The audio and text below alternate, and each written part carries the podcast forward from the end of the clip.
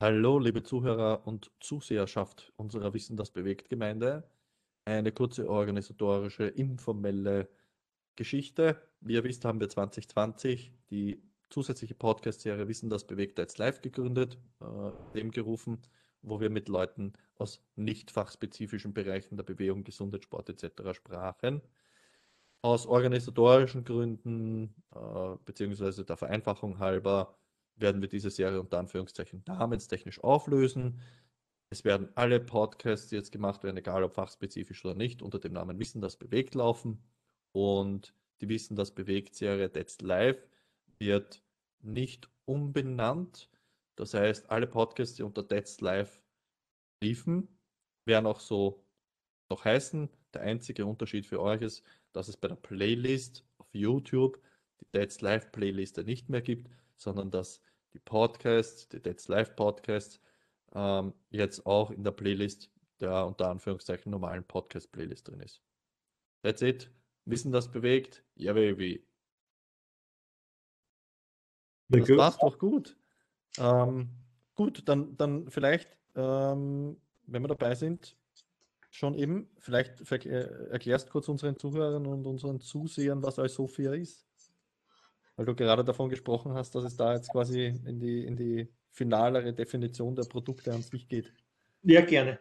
Also ich bin ja der Überzeugung, dass was die, die, die Art und Weise, wie Menschen miteinander kommunizieren und auch mit sich selber, dass ja das eine riesen Auswirkung hat auf den Erfolg oder Misserfolg im Leben, auf die Art und Weise, wie wir zusammenleben.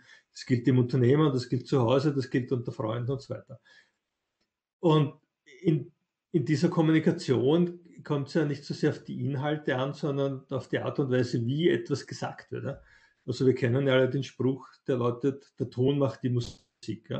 Das heißt ja nichts anderes, dass man ein und dieselbe Botschaft, wie zum Beispiel, ich bin mit dem, was du tust, nicht einverstanden. Das kann man ja unterschiedliche Art und Weise sagen. Man kann ja sagen, du bist schlecht oder man kann sagen, die Art und Weise, wie etwas passiert, stößt bei mir auf irgendwie auf einen inneren Widerspruch. Das heißt, die Art und Weise, wie man Dinge formuliert, ähm, bestimmt sehr stark, wie das beim, beim Gegenüber ankommt. Ja? Oder ich kann einen Heiratsantrag machen, indem ich sage, du mir heiraten. Oder ich kann ein Primaporam drum machen. Ja? Ich kann eine Action daraus machen, einen, einen, ein Fest daraus machen. Der Inhalt ist immer der gleiche, nämlich die Frage, willst du mir heiraten? die Art und Weise, wie etwas gestaltet wird, ist der Unterschied. Er macht den Unterschied, nämlich nicht nur den Unterschied, wie es gemacht wird, sondern auch den Unterschied im Ergebnis. Weil die anderen Personen viel mehr auf die Art und Weise reagieren als auf den Inhalt. Wir alle kennen das auch aus den Urlaubserlebnissen früher, nicht? Früher, wenn man noch auf Urlaub fahren durfte.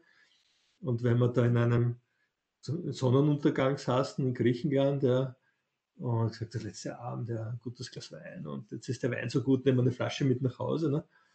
Und dann nehmen wir die Flasche mit nach Hause oder zwei und machen die zu Hause auf. Zwei Wochen später, dann schmeckt die genau genommen oft noch gar nichts, obwohl es derselbe Wein ist. Der Unterschied ist die Umgebung und die Art und Weise, wie er konsumiert wird. Und darum schauen wir auch, dass wir Getränke aus dem richtigen Glas zu uns nehmen, dass wir Speisen und Essen mit dem richtigen Besteck in der richtigen Umgebung einfach genießen können. Und, und diese Art und Weise, wie wir miteinander und mit uns selbst umgehen, die hat auch einen großen Einfluss darauf, wie wir Entscheidungen treffen. Wir treffen ja Mikroentscheidungen, Zehntausende pro Tag, die uns gar nicht bewusst sind. Und es gibt genauso Entscheidungen, die groß sind, die unser Unternehmer beeinflussen, unser Leben beeinflussen, die, also ob ich jemanden heiraten möchte oder nicht zum Beispiel, ist eine große Entscheidung. Und jetzt ist die Frage, wie werden diese Entscheidungen getroffen? Und vom Herrn äh, Kahnemann wissen wir ja, das gibt dieses schnelle Denken und das langsame Denken. Also das schnelle, das ist unbewusste Denken, wo alle unsere Erfahrungen und so weiter, Eindrücke da durchrattern und uns zu einer Entscheidung führen. Und das langsame, das bewusste Denken, wo wir einfach durchgehen, was gibt es für Möglichkeiten, was gibt es für Optionen, wo wir uns überlegen, welche Perspektiven kann ich einnehmen, ähm, welche Daten, Zahlen und Fakten soll ich heranziehen, um zu einer guten Entscheidung zu kommen. Und, und darum geht es bei Software, dass wir den Klienten helfen, weise zu wählen. Und wir bringen einen Aspekt ein in dieser Möglichkeit, weise zu wählen, nämlich anderen Menschen zuzuhören und zu hören, wie haben denn andere Menschen eine solche oder eine ähnliche Entscheidung schon getroffen. Einander zuzuhören und zu schauen, was kann ich von anderen lernen, was, wie kann ich mich inspirieren lassen, äh, welche Weisheiten kann ich dort mitnehmen von diesen anderen. Und um das geht es bei Sophia. Sophia ist ein, ein, griechisches Kunstwort. Eu steht ja für gut und Sophia steht für Weisheit.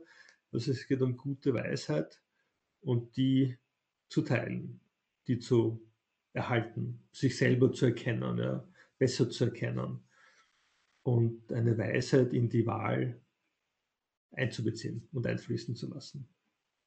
Gut, bevor ich, bevor ich äh, näher eingehe auf die Frage, in welchem Kontext Sophia steht, mhm. äh, bekommen wir bei dir das Bild nochmal hin?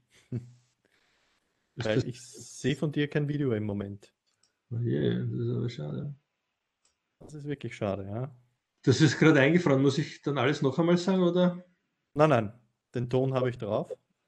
okay, danke. Alles gut. Aber mit Bild ist natürlich für die Kommunikation besser auch, für unsere Mit Bild ist ja überhaupt viel besser.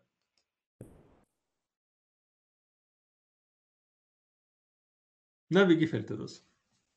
Das gefällt mir gut. Und ich glaube auch unseren Zusehern taugt das viel mehr, wenn wir jetzt ein Gesicht zu dir haben. Aber das ist die Technik, so ist das halt. Genau. So, bei Sophia, okay. Äh, Zuhören, Erfahrung, Austausch in Wirklichkeit im Kontext konkret bei dir bei Sophia im, im Unternehmerkontext. Ist das korrekt? Ja, genau. Das heißt, es geht darum, dass ein Geschäftsführer, ein Abteilungsleiter, ein Inhaber, ein mhm. Investor seine Erfahrungen teilt, beziehungsweise ähm, die Erfahrungen von den Zuhörern mit dem, der ein Anliegen hätte, diskutiert wird, besprochen wird. Genau. Also es geht so, dass jemand kommt und sagt, ich kann die ganze Nacht nicht schlafen, ich drehe mich im Bett, ja, ich bin schweißgebadet, ich habe so viel Zweifel, ich habe zwar viel Wissen, aber ich weiß nicht genau, wie ich es eintüten soll, ich fühle mich irgendwie ohnmächtig ich fühle mich irgendwie alleine, vielleicht auch einsam und suche jemanden, der mich versteht. Ich suche jemanden, der, der mich begreifen kann, wenn du so willst, der, der meine Situation irgendwie nachvollziehen kann, der vielleicht schon einmal in meinen Schuhen gesteckt ist und in meinen Schuhen schon ein Stück weit gegangen ist. Und das machen wir bei Sophia, dass wir einfach solche Menschen an den Tisch bringen. Und jeder dieser Peers, nennen wir sie, erzählt halt, wie seine Erfahrungen zu diesem Thema sind. Und der Themageber, die Themageberin sagt dann, okay, cool, das nehme ich mit und das nehme ich mit. Und, und das bringt mich auf einen Gedanken, den hatte ich noch nicht. Und wenn das jemand sagt, dann haben wir unsere Arbeit gut gemacht. Ja. Und auf die Idee bist du, beziehungsweise du, das ist ja keine One-Man-Show, glaube ich, aus Sophia. Also seid ihr, ihr habt das, glaube ich, zu dritt oder so gegründet. Na, die, ähm, also ich bin auf die Idee gekommen, es ist mein Unternehmen, ich arbeite mit, mit anderen Menschen gerne zusammen, mit Hosts, die mich unterstützen und begleiten und wo wir einfach eine Zusammenarbeit auch vereinbart haben. Die Idee war so, ich meine, du weißt, ich habe ja zwei Bücher geschrieben zum Thema Kommunikation und Rhetorik. Ich beschäftige mich mit dem Thema schon lange. Und dann coache ich auch Menschen mit, mit unterschiedlichen Themen, vorzugsweise jene, die schon überall waren und wo es nichts gebracht hat. Und das Thema war einfach, wie dann die Pandemie auftauchte vor einem Jahr. Da hat sich die Frage gestellt, was braucht es jetzt wirklich? Und das können wir wirklich machen, ein Produkt zu entwickeln, das frei ist von irgendwelchen Entscheidungen, die die Regierung trifft, ob man rausgehen darf oder nicht. Ja. Ich wollte davon einfach unabhängig sein und bin durch Zufall auf diese Idee von Peer Advisory Boards gestoßen. Also das sind so Ganztagesmeetings von den meisten Anbietern, wo sich die Menschen den ganzen Tag lang treffen und sich gegenseitig beraten. Eine Form der kollegialen Beratung. Und wie wir alle wissen, ist ja das nicht technisch dann nicht möglich gewesen oder auch gesetzlich nicht möglich gewesen, sich den ganzen Tag gut zu treffen. Und ich habe auch die Erfahrung gemacht, dass das viele nicht wollen, weil sie einfach sagen, ich kann mir einfach keinen ganzen Tag Zeit nehmen für etwas. Und so kam die Eusofia, die, die dann lautete, naja, dann lass uns doch ein kurzes Format entwickeln, ein knackiges Format entwickeln, etwas, wo wir sagen können, in 50 Minuten ist alles gesagt. Und das ist mit Eusofia gut gelungen, dieses Format. Es ist online, Es dauert 50 Minuten, jeden Donnerstag von 10 bis 10.50 Uhr. Man kann als Gast teilnehmen, sich das anschauen und kann einen Eindruck gewinnen, was passiert dort eigentlich. Und das ist genau das Spannende, dass nämlich genau das passiert, dass wir uns gegenseitig zuhören, dass wir einander zuhören und dass wir auf Ideen kommen, auf die wir nicht gekommen wären sonst. Definitiv. Super geiles Konzept. Also ich durfte ja schon einmal teilnehmen. Ähm, ich finde es auch lässig, weil ich einfach ein Freund davon bin. Deswegen gibt es ja auch eigentlich diesen Podcast, ja, stimmt. man einfach sagt, man setzt sich zusammen mit Experten aus welchen Bereichen auch immer, tauscht sich aus und, und schaut einfach, wo es ja, äh, ein Common Ground gibt, wie es so schön heißt. Genau. Egal in welchem Bereich, beziehungsweise wir diesen Podcast ja dann auch zur Verfügung stellen, so wie du quasi das, was bei euch ähm, äh, quasi erdiskutiert wird oder, oder erforscht wird, quasi im, mhm. im, Gespräch auch quasi den anderen Mitgliedern zur Verfügung gestellt wird. Und das finde ich eine unheimlich wichtige Komponente. Ähm, weil ich glaube, da ist Österreich, da, wenn wir dann eh auf, auf das Thema Kommunikation und, und, und deine quasi politischen Kommunikationsgeschichten eingehen noch, dass in Österreich ja doch diese, diese Diskussions- und Streitkultur im eigentlichen Sinne nicht vorhanden ist. Also da versucht jeder sein eigenes Süppchen zu bräuen, keiner will Wissen teilen, jeder hat Angst davor, dass seine Idee genommen wird und weiterverarbeitet wird oder was auch immer. Ja. Und, und ich glaube, das ist ein ganz, ganz wichtiger Punkt, um, also meiner Meinung nach oder unserer Meinung nach vom Wissen, das bewegt, so schafft man Wissen. Ja? Mhm, also genau. Wissen schafft man nur, wenn Ideen aufeinanderprallen oder ausdiskutiert werden und dadurch neue Ideen entstehen. Genau, wie in den Teilchenbeschleunigern, nicht? Wenn die Teilchen aufeinanderprallen, entstehen plötzlich neue Teilchen, Teilchen, auf die man noch gar nicht gekommen ist. Ne? Ja, dann, dann nutzen wir gleich diesen Übergang, wenn wir es eh schon angesprochen haben. Wie, wie bist du auf die, äh, auf die Idee gekommen, dass du in, in uh, Sebastian Kurz seine Rhetorik analysierst? Also, das ist eine lange Geschichte. Ich, ich Wir haben Zeit. die Idee war die, ähm, ich habe ja ursprünglich Nachrichtentechnik studiert auf der TU Wien und war dann beim Siemens und hatte dort das Glück, einen super Leadership-Coach zu bekommen. Der hat mich auf die Themen Philosophie und Gehirnphysiologie gebracht und das hat mich sehr interessiert. Vor allem als Techniker lernst du ja nichts über Philosophie und da konnte ich ein bisschen in die Philosophie eintauchen. Vor allem in das Fachgebiet der Teleologie, die Lehre der Zielerreichung. Telos, das Ziel, und Teleologie, die Lehre der Zielerreichung. Habe das auch angewandt in meiner Führungsarbeit und das hat sehr, sehr gut funktioniert, überraschend gut in einem technischen Umfeld, wo man immer nur glaubt, es zählen Zahlen, Daten und Fakten. Und äh, 2004 war ich der Meinung, ich müsse jetzt weggehen, einmal was Neues machen. Ich war 14 Jahre bei Siemens und war dann bei zwei Startups. Das war eine sehr spannende und interessante Erfahrung, die letztendlich dazu geführt hat, dass ich mich selbstständig gemacht habe 2007 zum Thema Leadership und Prozessmanagement mein erstes Jahr war hervorragend. Ich habe einen super Auftrag bekommen, ein technisches Unternehmen zu ISO 9001 Zertifizierung zu führen. Und das Jahr drauf war es dann ein bisschen schwieriger. Und äh, ich habe dann ein Netzwerk kennengelernt, wo es um Empfehlungsmarketing ging und hatte die Gelegenheit, die, die Master Franchise Rechte für Deutschland, Österreich und die Schweiz zu erwerben für ein Trainingsinstitut mit dem Namen Referral Institute damals und zählte dort immer zu den Top 5 Verkäufern weltweit und hatte dadurch natürlich die Gelegenheit, mit dem Gründer in Kontakt zu kommen, mit dem Arvin Meissner. Und der Arvin Meissner hat mich dann regelmäßig eingeladen in seine Lodge, damals in Big Bear, Kalifornien. Big Bear ist so zwischen Los Angeles und Las Vegas, ungefähr in der Mitte und das ist ein super tolles Gebiet, also wirklich, wirklich wunder, wunderschön.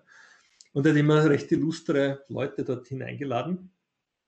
Und ein, in einem Jahr war es so, da war ein kleiner älterer Herr, so weißhaarig, mit seiner Frau dort, der war so um die 80 herum. Ja.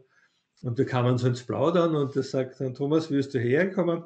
Und ich sagte, ja, ich bin in ein Flugzeug geflogen nach LAX und dann halt mit Leihwagen dahergefahren. Und er sagt, ja, er ist auch mit dem Flugzeug da, aber seines packt dort oben am Parkplatz. Ja. Sagt, okay, okay, interessanter Mann, ja. Und dann sagt er zu mir am Abend, ein Glas Wein getrunken, sagt der Thomas, you're just before a big transformation. Und ich habe gedacht, das will er von mir, wieso glaubt er, dass ich vor einer Lebenstransformation stehe? Aber irgendwie hat er schon recht, also er hat das schon ganz gut erkannt. Ja.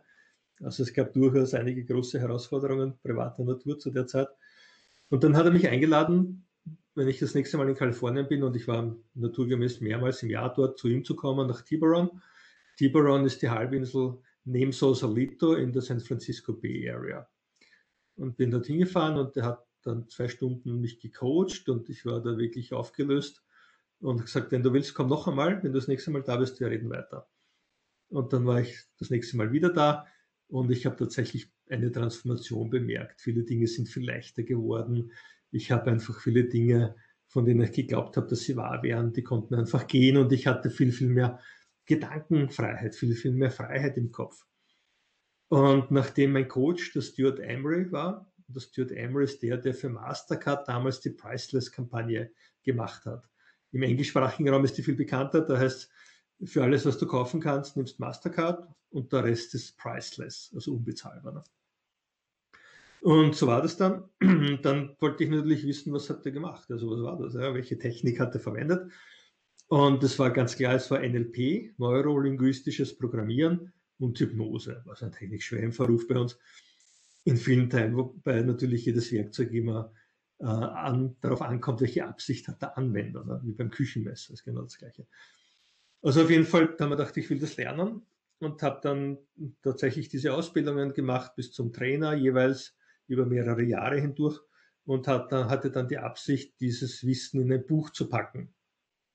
War mir aber gleichzeitig bewusst, NLP und Hypnosebücher gibt es anderen mehr, das ist uninteressant, kauft niemand. Und habe nach einer Anwendungsmöglichkeit gesucht. Und dann war es so, meine Frau hat mir im Frühjahr 2019 eine Analyse gezeigt über den Sebastian Kurz, die auf Twitter, glaube ich, veröffentlicht wurde, über seine Rhetorik, über die Art und Weise, wie man spricht, wie er spricht. Und ich habe mir das angeschaut und durchgelesen und gedacht, aha, okay, passt, ja gut. Dann vergingen ein paar Wochen und dann war ich mit meinem Sohn mit auf der Schullandwoche als Begleitperson in Ilmitz im Burgenland. Und das war interessanterweise genau die Woche nach diesem Ibiza-Video, also wie das Ibiza-Video aufgetaucht ist, nach dem Wochenende.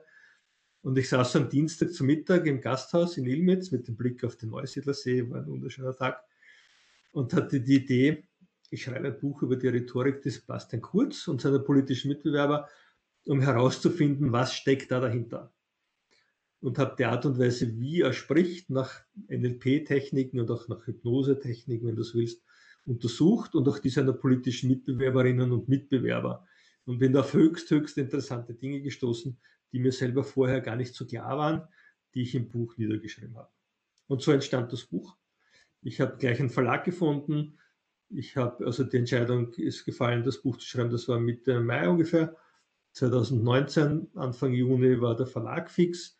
Und es war klar, es muss Mitte August erscheinen, rechtzeitig vor den Nationalratswahlen, wo man teilweise noch nicht genau wusste, ob sie Mitte oder Ende September stattfinden werden, war ja dann Ende September.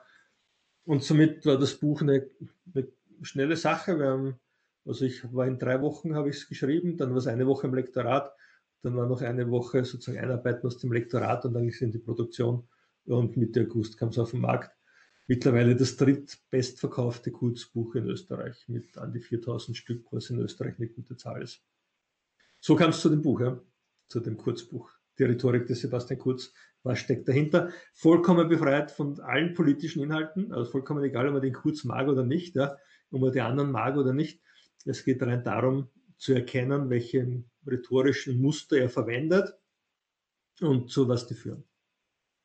Jetzt wollen wir natürlich nicht so viel verraten, weil die, die Leute sollen natürlich äh, dein Buch beziehen. Ja. Aber was, was willst du uns ein, ein, bisschen was preisgeben, was, was so ein bisschen die Erkenntnisse waren oder was, was du generell gelernt hast aus der Politik und der. Also ich habe ähm, ich habe erkannt, welches Format er verwendet, das sogenannte Format-Format, in dem er in all seinen Reden, Ansprachen, ähm, auch Antworten in, in der, im Fernsehen einfach eine gewisse Struktur verwendet.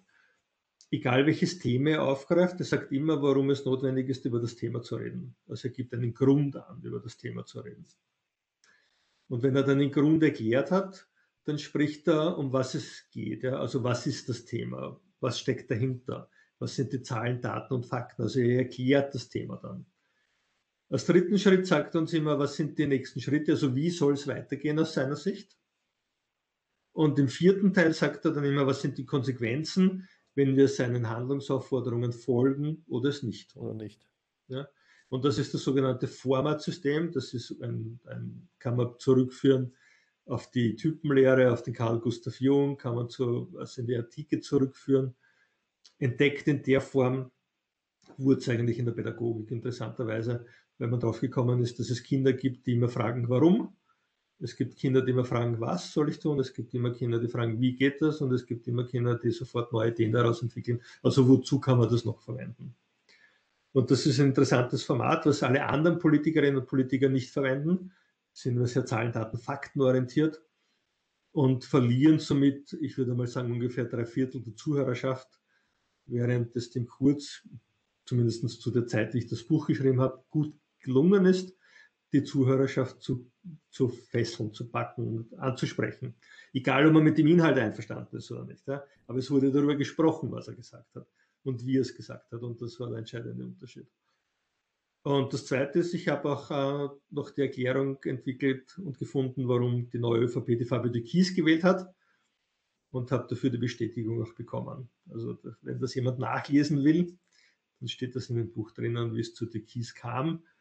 Etwas, was ich vorher nicht vermutet hätte und das im Nachhinein betrachtet eigentlich ganz klar ist. Alles klar. Ja, dann hoffentlich sind, die, sind unsere Zuhörer und Zuseher jetzt ordentlich angeteasert. ja, sehr gut.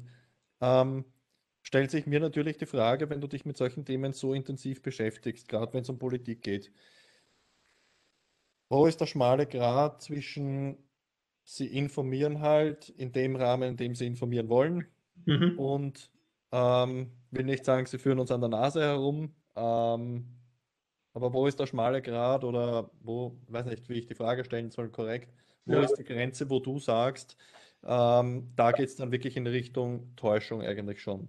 Mhm. Also ich würde gerne die Frage in, in zweifacher Form beantworten. Ich beschäftige mich deswegen mit den Politikerinnen und Politikern, weil das die einzigen sind, die täglich neues Material liefern, das man analysieren kann. Das ist einfach, einfach der Hauptgrund, und jeder kennt diese Menschen und jeder hat eine Meinung dazu. Und es gibt einfach ganz viel Stoff. Das ist also viel mehr wie von Firmeninhabern oder Unternehmen. Da wird ja nichts preisgegeben, logischerweise. Aber in der Politik kann man jede Rede, jede Ansprache, jede Debatte im Parlament, jede Diskussion, jedes Fernsehinterview kann man auf, auf YouTube verfolgen. Kann man nachschauen und sich anhorchen und auch analysieren. Und das war auch die Basis für meine Bücher, also für das Kurzbuch und auch für das Kampfrhetorikbuch. Ich habe immer auf YouTube-Videos zurückgegriffen. Die kann ich nach allen Regeln analysieren und nach jedem Kriterium einfach durchschauen und durcharbeiten und einfach dann zusammenschreiben und, und herausarbeiten. Das ist einfach der Grund, deswegen Politiker. Wo ist die Gratwanderung? Naja, das ist spannend, weil ja Rhetorik, egal ob sie zum Wohle oder zum Nachteil der Menschen eingesetzt wird, immer die gleiche Rhetorik ist. Eine Rhetorik ist eine Technik. Also Wörter, die mit IK enden, das deutet darauf hin, es ist eine Methode, es sind Werkzeuge, es sind Tools. Es ist wie ein Küchenmesser, wie vorher gesagt. Ein Küchenmesser kann man zum Wohle der Menschen anwenden, indem man eine Scheibe Brot abschneidet und kann man zum Nachteil der Menschen anwenden, indem man jemanden damit umbringt. Ja, das ist das gleiche Messer. Das Messer ist bedeutungslos. Das Messer kann nichts dafür, es ist das Messer ist das Messer. Was aber den Unterschied macht, ist die Absicht des Anwenders. Das heißt, der Unterschied, ob Rhetorik gut oder schlecht angewendet wird, denn Rhetorik ist Rhetorik, ist weder gut noch schlecht, liegt in der Absicht des Anwenders. Das heißt, wenn eine Sprecherin oder ein Sprecher eine gute Absicht hat zum Wohle des Menschen, zum Wohle der Zuhörerschaft, zum Wohle auch für sich selbst, also in, um insgesamt die Gesellschaft nach vorne zu bringen, dann ist es eine gute Absicht. Leidet jemand darunter oder nimmt jemand Schaden, dann ist es eine schlechte Absicht. Das heißt, es geht in Wirklichkeit darum, die Absicht von der Handlung zu trennen und herauszufinden, was steckt dahinter. Was ist die Absicht, die diese Menschen haben? Und die Absichten kann man herausfinden, wenn man einfach gut genug zuhört, sich die Formen anschaut, die Muster anschaut, die Art und Weise, wie Menschen etwas sagen. So kann man die Absicht erkennen und auch durch Fragestellungen. Und was ich vermisse im Journalismus ist, dass die falschen Fragen gestellt werden dass nämlich versucht wird, die Politikerinnen und Politiker gerade bei Fernsehinterviews bei etwas zu ertappen, wo es natürlich ist gut begründet, gibt es auch wahrscheinlich einiges, wo man da jemanden ertappen könnte. Es wäre vielleicht auch eine gute Idee zu hinterfragen. Also welche Absicht hinter jemanden steckt, ist, kann man durch Hinterfragen erkennen. Nämlich wenn zum Beispiel gesagt wird, ähm, wir bekommen jetzt die Impfstoffe, um ein aktuelles Beispiel zu nehmen, könnte man ja nicht nur sagen, ja, ist ein Witz oder so spät oder so früh oder was auch immer, sondern noch fragen, wie weiß die Person das? Wie weiß sie, dass bis Ende Juni oder wann auch immer alle geimpft sein sollen? Ja? Also diese Wie-Frage zu stellen, entlarvt, steckt was dahinter oder nicht. Ist es nur eine Floskel oder ist es tatsächlich eine valide, wertvolle Information? Und diese Wie-Frage, wird viel zu wenig gestellt. Sondern die Leute gehen sofort inhaltlich in Konfrontation, anstatt es zu hinterfragen. Und dazu lade ich ein, Dinge zu hinterfragen, bevor man sich eine Meinung oder ein Urteil darüber bildet. Ja, so ich, bin ich zu 100% bei dir. Äh, ich werfe dazu jetzt in den Raum, die Diskussion hatte ich schon, äh, oder das Thema habe ich auch schon besprochen mit Werner Secker, mit Anchorman von, von, von Puls 4, weil ich einfach in den Raum jetzt passend dazu wieder in den Raum werfe, ähm, äh, dass, dass das Format halt auch ein Problem ist. Du hast oder die Journalisten haben bis zu einem gewissen Grad gar nicht die Möglichkeit und die Zeit, so viel zu hinterfragen, weil sie müssen provozieren, sie müssen schauen, dass viele Leute zuschauen und dass viele Klicks dann kriegen, wenn die Clips rausgeschnitten sind. Deswegen auch wieder ein großer Fan vom Podcast, weil wenn du einen Politiker zu einem Podcast einladest und sagst, hey, wir machen jetzt einen Langform-Podcast mit eineinhalb Stunden, zwei Stunden Diskussion, mhm. ich wage zu behaupten, dass ein Politiker zwei Stunden lang keine Maske wahren kann und seine Rhetorik oder seine, seine Tools so gut im Griff hat, dass er in den zwei Stunden nicht irgendwo mal dann unter Anführungszeichen sein wahres Gesicht zeigen muss, weil es einfach gar nicht mehr geht. Ja. Ähm, also ich, ich glaube einfach, dass die Politikerinnen und Politiker einfach natürlich gebrieft sind für diese kurzen Interviews im Zeit im Bild 2 oder Puls 4 oder wo auch immer, ja, in welchen äh, Senderformaten immer, und sich sehr gut darauf vorbereiten, ihre Botschaft natürlich auf den Punkt zu bringen. Und wir beide wissen, Marco, die Botschaft auf den Punkt zu bringen, ist ganz so einfach. Hm. Also wer war das? War das der Goethe, den anderen, wo sie gesagt hat, ich hatte keine Zeit, mich kurz zu fassen? Ne? Also wenn man sich kurz fassen will, dann muss man ist eine harte Arbeit, sich kurz zu fassen. Und somit sind natürlich die Menschen daran bestrebt, eine, die Botschaft eine, auf den Punkt zu bringen, so eine Zwei-Wort-, Drei-Wort-Message zu formulieren, die ins Ohr geht, die sich die Leute merken. Und die Frage ist halt immer, wie wissen die Journalisten, dass, dass sie auf Konfrontation gehen sollten? Wie wissen sie, dass das Klicks bringt? Ich bin ja nicht so überzeugt davon. Ich glaube, wir sollten das hinterfragen. Also ich persönlich wäre mehr daran interessiert, an einer Aufklärung im Fernsehen, an einer Hinterfragung, also an einer Konfrontation. Ja, denn die Journalisten ja. sind nicht die Opposition. Das kann von mir die Opposition machen im Parlament, aber die Journalisten sind nicht die Opposition, meiner Meinung nach. Ja. Darum sollten sie eher versuchen, ein Verständnis herbeizuführen für die Bevölkerung. Ja, deswegen der Journalismus, der Journalismus wieder eigentlich als, wie man so sagt, die, die, die, die, die vierte äh, die vierte Kraft im Staat, ja, ja, genau. Sollte sie ja sein. Also so ja. wie du sagst, ist eigentlich ein eigener Apparat, die für Aufklärung sorgt, ja. Genau. Aber das, ja, ja, weiß nicht. Also zu hinterfragen, nicht, nicht in ja, Konfrontation genau. zu gehen, sondern zu hinterfragen und ja. dass es hinterfragt wurde, das Ergebnis zu dokumentieren und auch zu veröffentlichen und zu publizieren. Ja, das wäre eine das, Sache. Ja, deswegen finde ich schade, dass so Plattformen wie Addendum zum Beispiel, die meiner Meinung nach in dem Bereich eigentlich gute Arbeit geleistet haben, ähm, nicht mehr da sind. Ähm, Dossier, die auch sehr viel in Richtung investigativen Journalismus, also sehr viel mit, mit Hinterfragen arbeiten.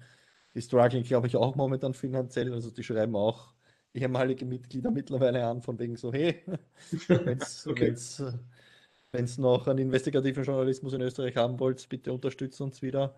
Mhm. Ja, schade, dass diese, dass diese Formate, das, was eigentlich gebraucht wird, diese vierte Staatsgewalt der Medien de facto fast nicht mehr vorhanden ist eigentlich. Ja, ja sie nehmen die Oppositionsrolle wahr und das ist nicht deren Job. Ja.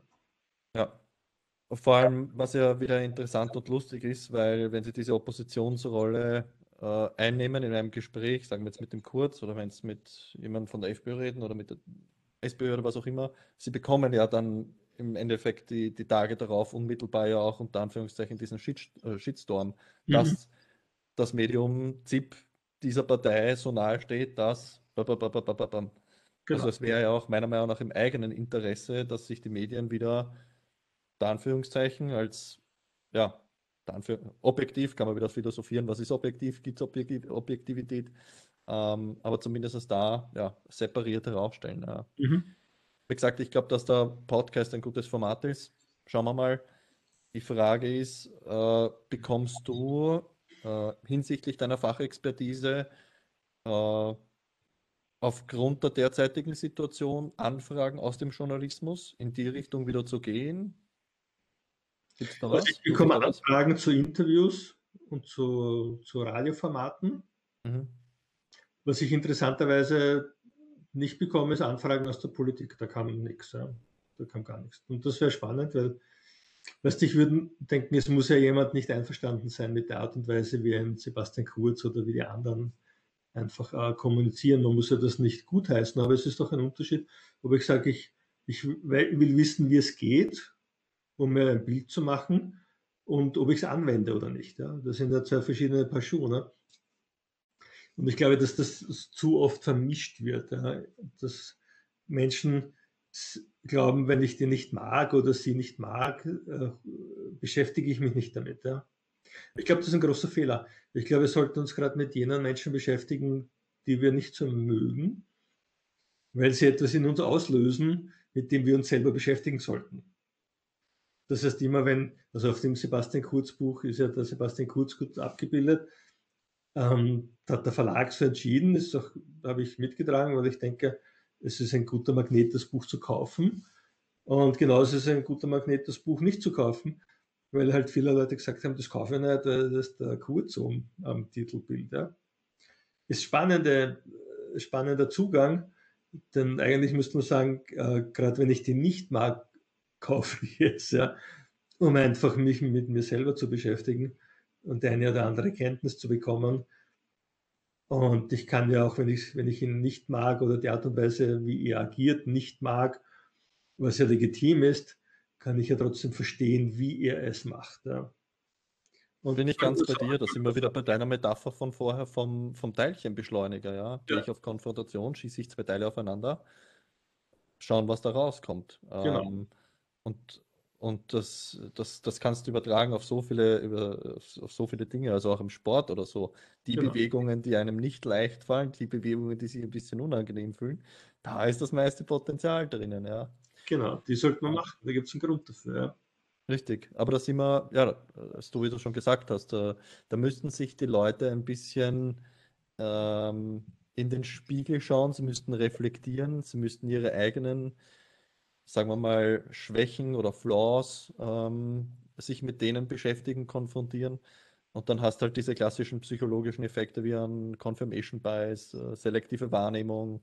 Genau. Das Ganze kommt halt dazu, ja. Und dann sind schon wieder alle in ihrem Bläschen.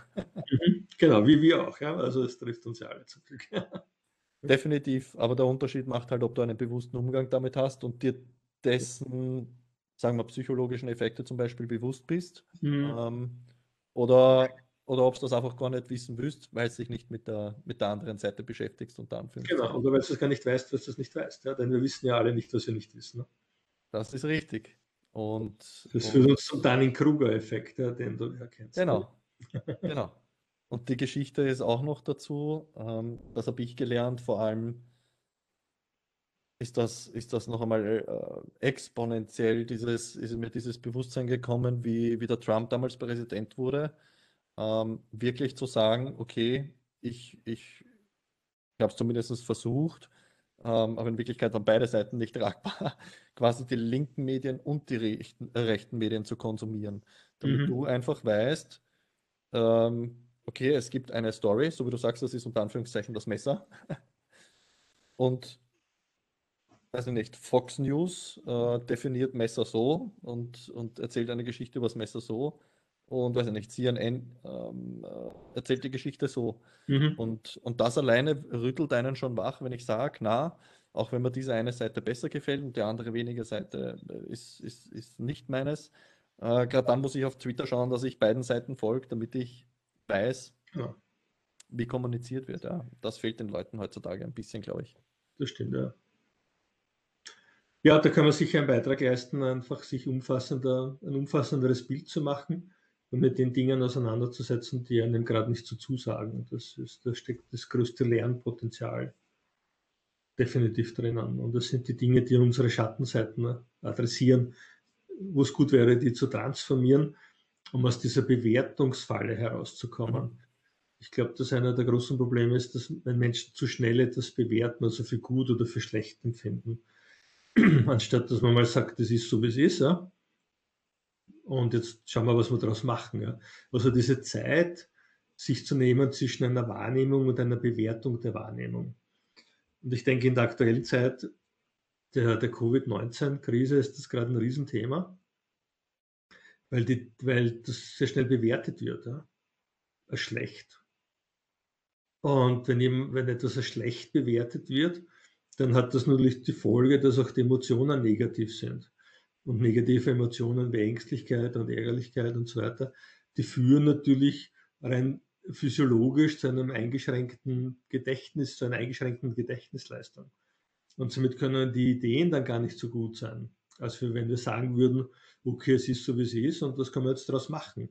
Ich bin ja nicht einverstanden damit und ich finde, es könnten könnt, könnt noch andere Rahmenbedingungen sein, aber es gibt Dinge, die kann man halt nicht ändern und die sind so. Und darum schauen wir, was machen wir daraus. Und unlängst stand ja in der Zeitung und in den Medien, dass die Kinder so schrecklich darunter betroffen sind. Ich glaube einfach, ganz provokativ, ja, das ist von den Erwachsenen gemacht. Die Erwachsenen sagen, es geht uns so schlecht, es ist so schlecht und die Kinder sind so arm und dann wird das auf die Kinder übertragen. In Wirklichkeit ist das ein Thema der Erwachsenen, denn wenn man die Kinder fragen würde, wenn man sie vorher nicht beeinflusst hätte, wie geht wie geht's denn zu Hause? Würden viele sagen, angenehm, ja. Cool, dass ich nicht in die Schule gehe. Also ist eine nette Sache. Zum Beispiel, ja. Oder ich habe mehr Zeit mit meinen Eltern, mit meinen Geschwistern. Ja. Also wir, wir bewerten sehr schnell und nehmen diese Bewertung für die einzig richtige wahr. Und die daraus folgenden Handlungen sind natürlich nur solche, die unsere negative Bewertung bestärken. Und deswegen sind wir heute konfrontiert mit der Situation, wie wir sind. Ich habe unlängst eine Journalistin gesehen im Fernsehen, die hat, ich weiß nicht mehr, jemanden befragt, gibt es was Gutes an der Krise für Sie? Und das war, glaube ich, ein Musiker. Und er hat gesagt, ja. Und sie sagt, wirklich? ja, es gibt ja. gute Dinge, ja. Und wir müssen sie ein bisschen suchen und unseren Fokus darauf richten. Und dann werden Einstellungssache ist in Wirklichkeit. Frage der Einstellung und der, des Fokuses, ja. Genau. Einstellungssache, Mindset, wie auch immer man es bezeichnen mag heutzutage. Ähm, ich habe lustigerweise heute erst mit einem Arbeitskollegen auch wieder darüber diskutiert, eben was wir für Veränderungen im Leben jetzt schon hatten und, und was sich die letzten Jahre so getan hat und wie wir zu gewissen Dingen gekommen sind und wie wir beide bei der Firma, wo wir jetzt gemeinsam mhm. arbeiten, gekommen sind. Und ja, war genau das Thema, wo wir wieder gesagt haben, ja, im Endeffekt ist es, du kannst alles negativ bewerten, ähm, so wie du schon richtig gesagt hast. Du wirst physiologisch in deine negative Blase gezogen. Genau. Ähm, dann willst du erst recht nichts hören, was in deinen Narrativ nicht reinpasst, wo wir wieder bei diesen ja, mhm. äh, Confirmation Bias oder was auch immer sind. Ähm, ja, und, und, und ich gebe dir da auch recht, dass, äh, was die Kinder betrifft, die sicher antifragiler sind und, und sicher adaptionsfähiger als die Erwachsenen. Und natürlich fehlt das Sozialleben, natürlich fehlt das Rausgehen mit Freunden spielen etc. Aber ich glaube, es gibt genug Möglichkeiten, um den Kindern auch ja, was Positives zu vermitteln. Was mich wieder zu dem Punkt bringt jetzt gleich, ähm, dass meiner Meinung nach du als, als reiner Kommunikationsexperte jetzt in dem Fach, also wirklich als Fachexperte, äh, ich bin der Meinung, ich, ich werfe das jetzt mal in den Raum, dass solche Kommunikationsaspekte in Kombination mit sozialer Intelligenz, Kompetenz einfach schon in der Schule auch in irgendeiner Art und Weise äh, viel bewusster ja, gelehrt werden. Sie sollten überhaupt gelehrt werden, ja. Ja. ja. äh, dass das einfach, äh, dass da einfach schon Bewusstsein geschaffen werden muss. Weil Kommunikation ist das ganze Leben. Also Also schau, man muss sich ja nur in Erinnerung rufen, woher Schule kommt, aus der Maria-Theresien-Zeiten zur Ausbildung guter Soldaten. Folgsamer, guter Soldaten. Das war der Zweck der Schule. Während der Industrialisierung hat sich das gewandelt, ja, zur Ausbildung guter und braver Fließbandarbeiter.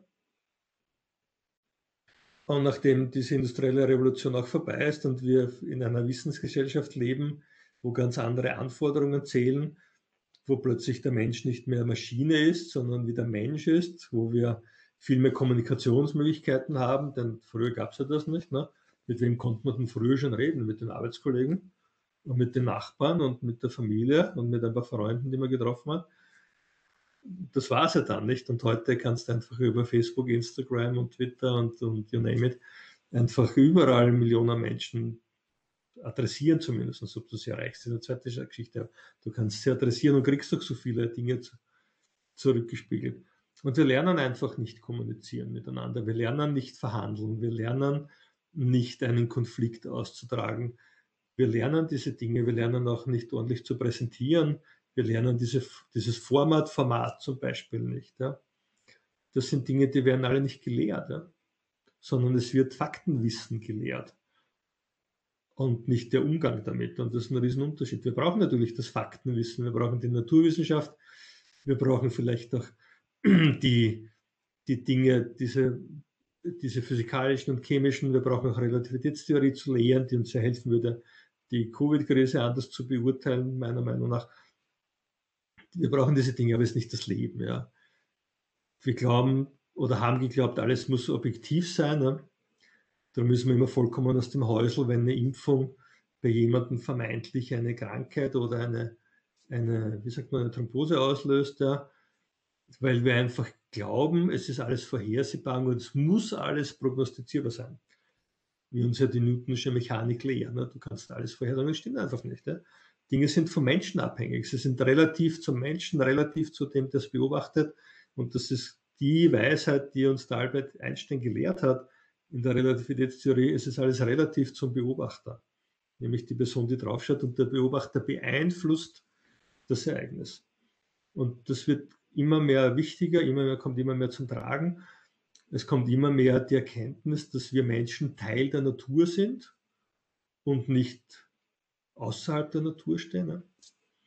Also man sagt ja, die Extrovert die, ähm, wie heißt der Begriff schnell?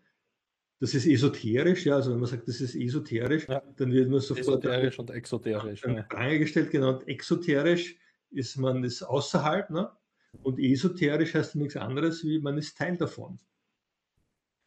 Und die Naturwissenschaft glaubt halt, wir sind exoterisch, weil die halt alles unabhängig ist vom Beobachter, unabhängig vom Menschen und die Medizin eine Naturwissenschaft ist. Und sie glaubt in letzter, im letzten Schluss, dass sie unabhängig vom Menschen agiert nämlich nur auf der Basis der physikalischen und chemischen Gesetze, die im Körper ablaufen.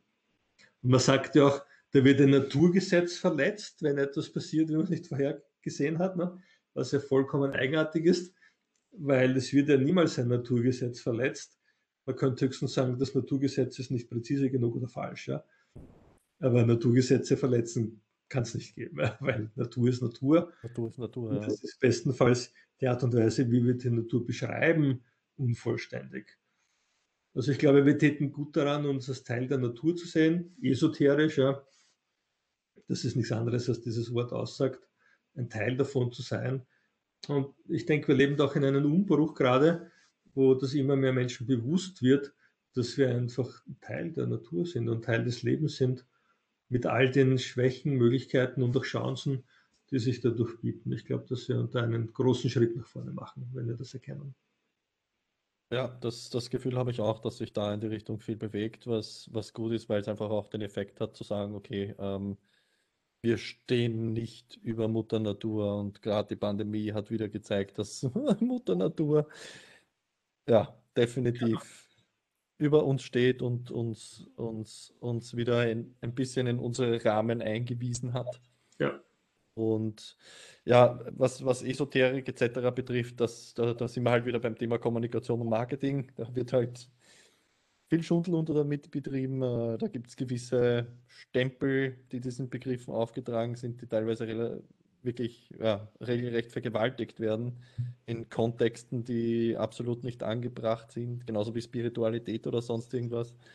Ähm, ja, und es ist halt extrem schwierig, den Leuten heutzutage zu vermitteln, dass Esoterik, Spiritualität etc. nicht jetzt unbedingt was mit einem Gott oder mit einem Glauben zu tun haben muss, im Sinne von wegen, wenn nicht. Äh, wie du sagst, da geht es um Einklang mit der Natur. Das, ja. wenn, ich, wenn ich Trail laufen bin am Wochenende und zwei Stunden im Wald rumlaufe und mich einfach freue, weil ich weiß nicht, die Rehe sehe oder nur Vögel her, weil kein Verkehr gerade mhm. ist, kein Flugverkehr, dann ist das auch eine spirituelle Erfahrung. Ja, aber es hat nichts damit zu tun. Ziemlich esoterisch, ja, was du magst. Ne? Genau. Aber das hat nichts damit zu tun, dass ich jetzt zwei Meter über dem, weiß ich nicht, über dem Boden äh, schwebe und, und äh, keine ja. Ahnung, Kontakt zu irgendeinem Gott habe. Ja. Also ich glaube einfach, dass, dass unsere Wortwahl ganz schräg ist momentan. Ne? Also ja. wir sprechen ja äh, von virtuellen Meetings. Ja? Ich finde das ganz eigenartig, denn du sitzt hinter deinem Mikrofon und ich hinter meinem. Und da ist von virtuell gar nichts, sondern wir reden einfach miteinander, ganz echt, ja, ganz live. Ja. Das ist genauso, wenn man sagen würde, wir schauen uns ein Formel-1-Rennen an ja, oder ein Skirennen und dann würde jemand behaupten, das wäre virtuell gewesen. Das war's doch nicht, oder? Die sind ja wirklich dort im Kreis gefahren oder die Abfahrt runtergefahren oder den Slalom oder welche Sportart auch immer betrieben wurde. Es ist einfach ein, ein anderer Kommunikationskanal, aber von virtuell ist gar keine Rede. Es hat tatsächlich stattgefunden, nämlich live stattgefunden.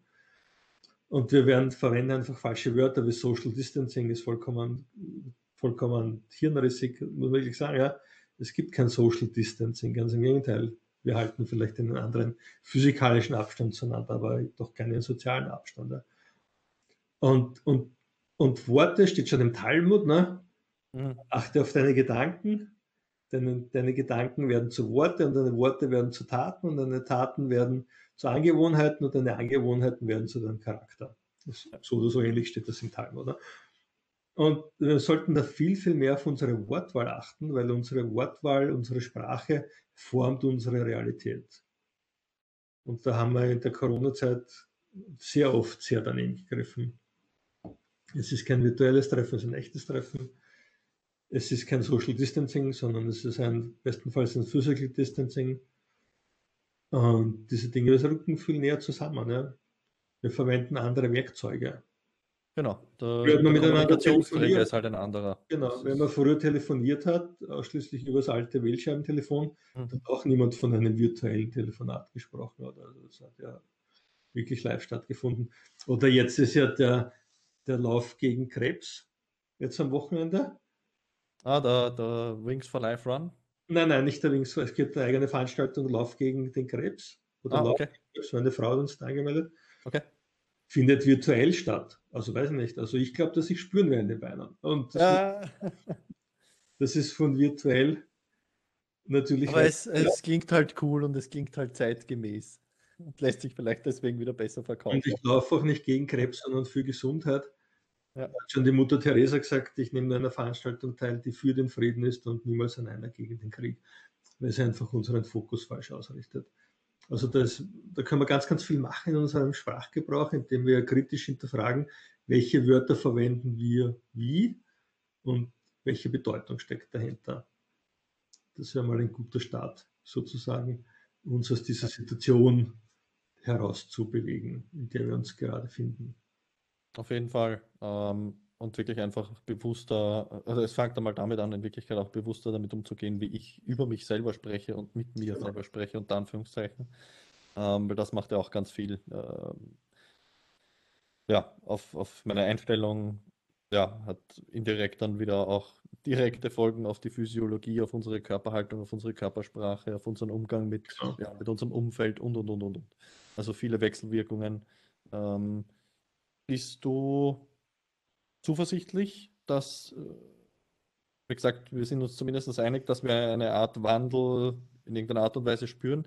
Bist du zuversichtlich, dass sich auch an den entsprechenden Stellen, jetzt zum Beispiel in die politischen Kreisen, was ändern wird, dass die das auch mitbekommen. Also mitbekommen werden sie das definitiv, aber ob sie das auch entsprechend aufnehmen und, und verarbeiten? Also ich bin immer zuversichtlich, weil ich immer an das Gute glaube in den Menschen. Es ist eine Frage der Zeit. Ja. Und es wird dauern und es wird Rückschläge geben und es wird vorangehen. Und es braucht halt einfach die richtigen oder die entsprechenden Personen in der Politik und die werden schon kommen. Wenn die Jüngeren zum Zug kommen, dann wird sich das auch deutlich ändern. Und mit den Jüngeren meine ich jene, die heute vielleicht erst 15 sind oder 20 um da eine Veränderung herbeizuführen.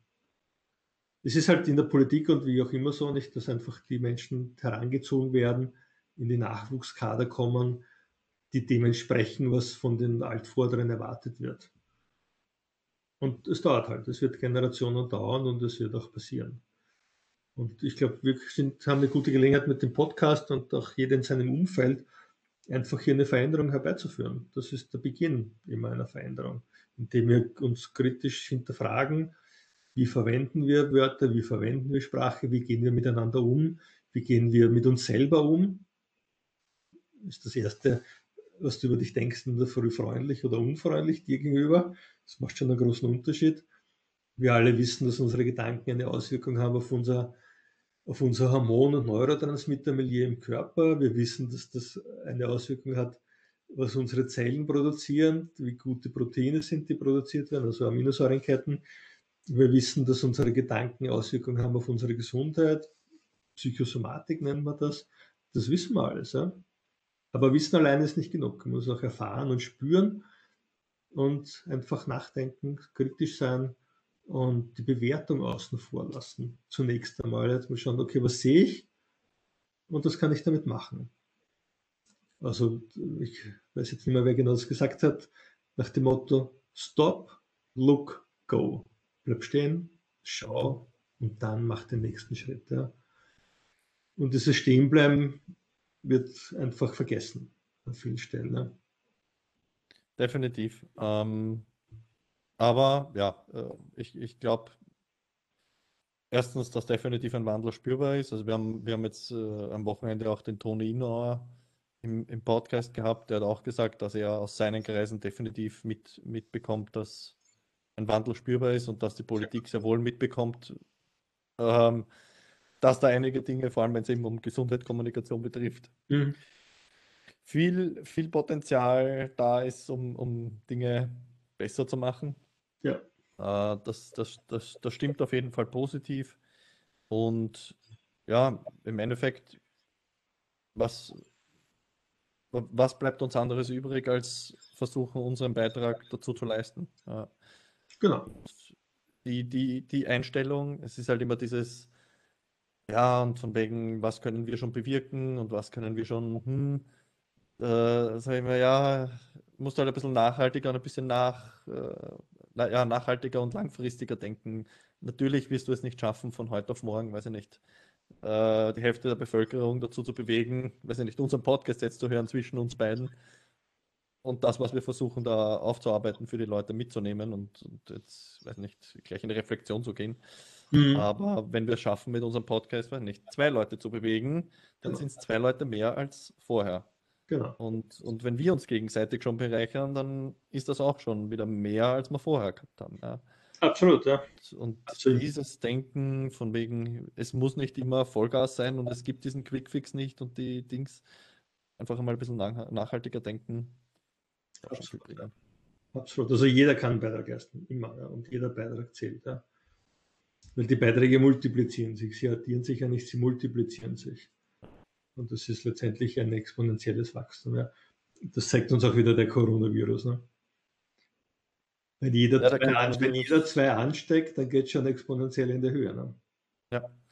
Coronavirus, deswegen, es ist, ja, äh, natürlich gibt es Leute, die es extrem schwer getroffen hat, die es hart getroffen ja, hat. Es, es gibt gesundheitliche Einschränkungen, Schicksale.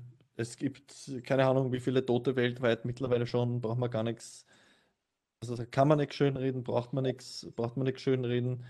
Aber in solchen Fällen ja, muss man einfach versuchen, ein bisschen die Emotionen außen vor zu lassen und zu sagen, okay, Fakt ist, die und die Möglichkeiten gibt es, da was besser zu machen für die Zukunft. Und genau. gehen wir es an.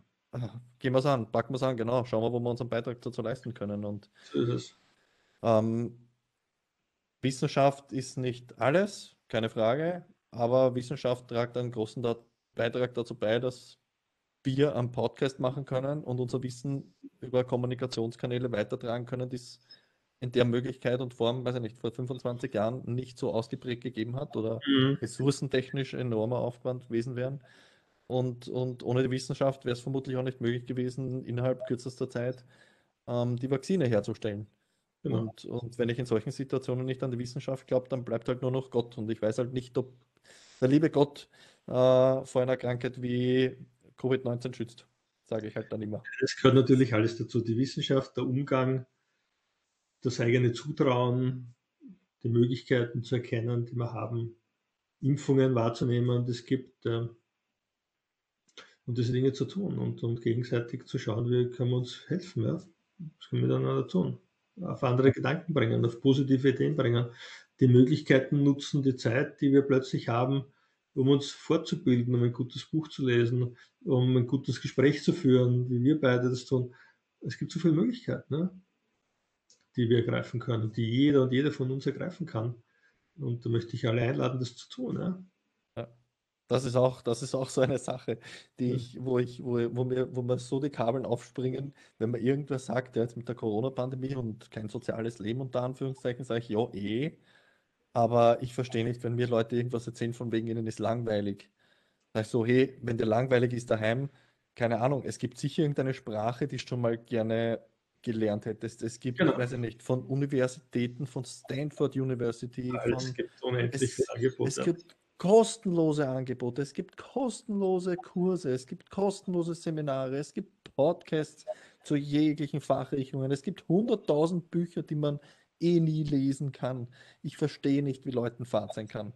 Das, ich, ich will 100.000 Sachen machen und weiß, dass mein Leben zehnmal zu kurz ist, um alles zu machen, was ich gerne machen würde.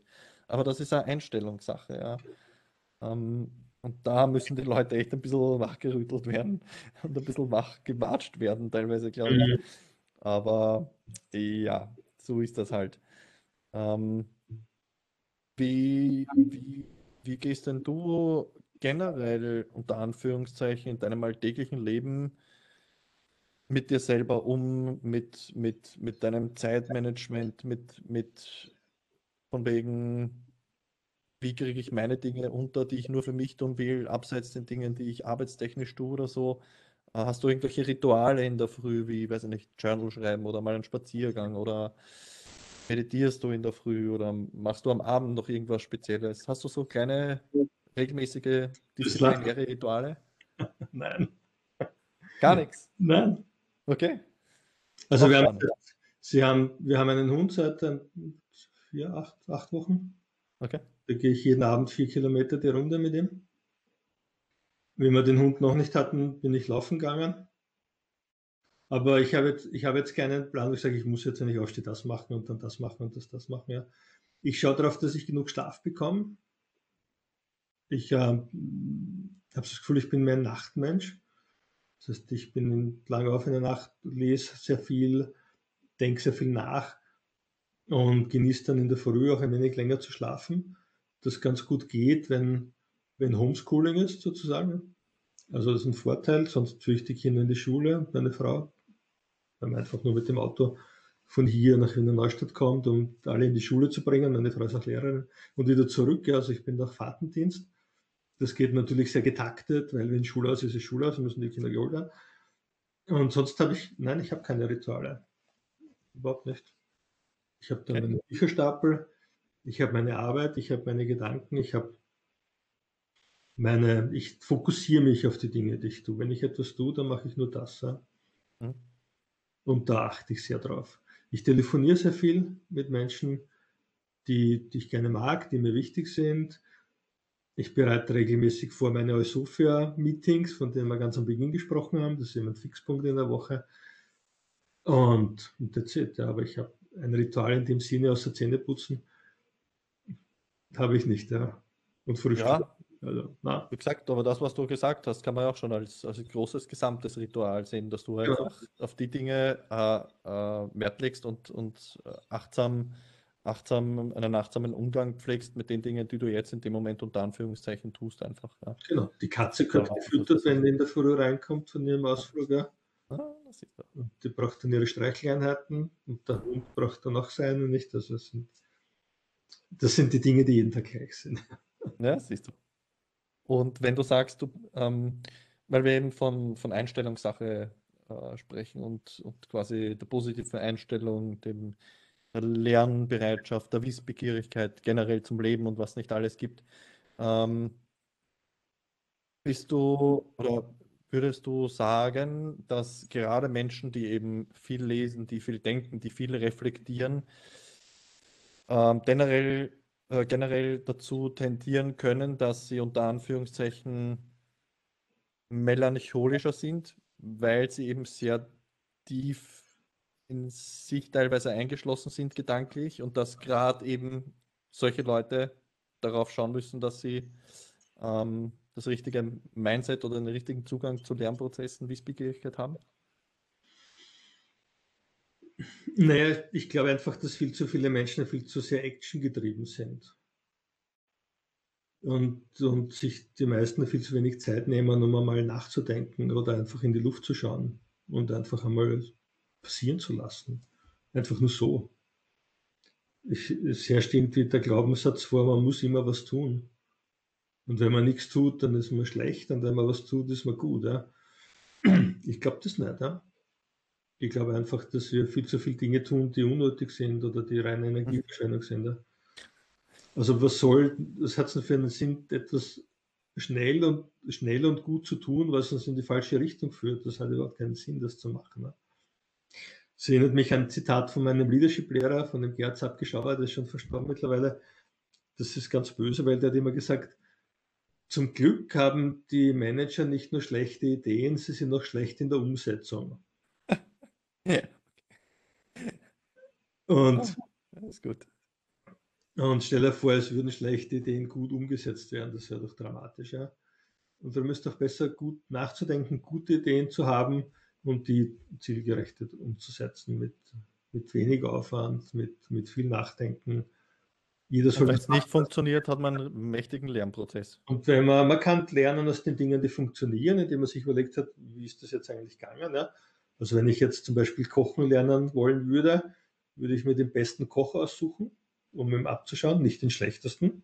Würde niemand machen, zum schlechtesten Koch zu gehen und den zu bitten, ich möchte von dir lernen und sag dir dann, was du verbessern kannst. Das würde niemand machen, sondern gehen wir zu den Besten, wenn wir lernen wollen.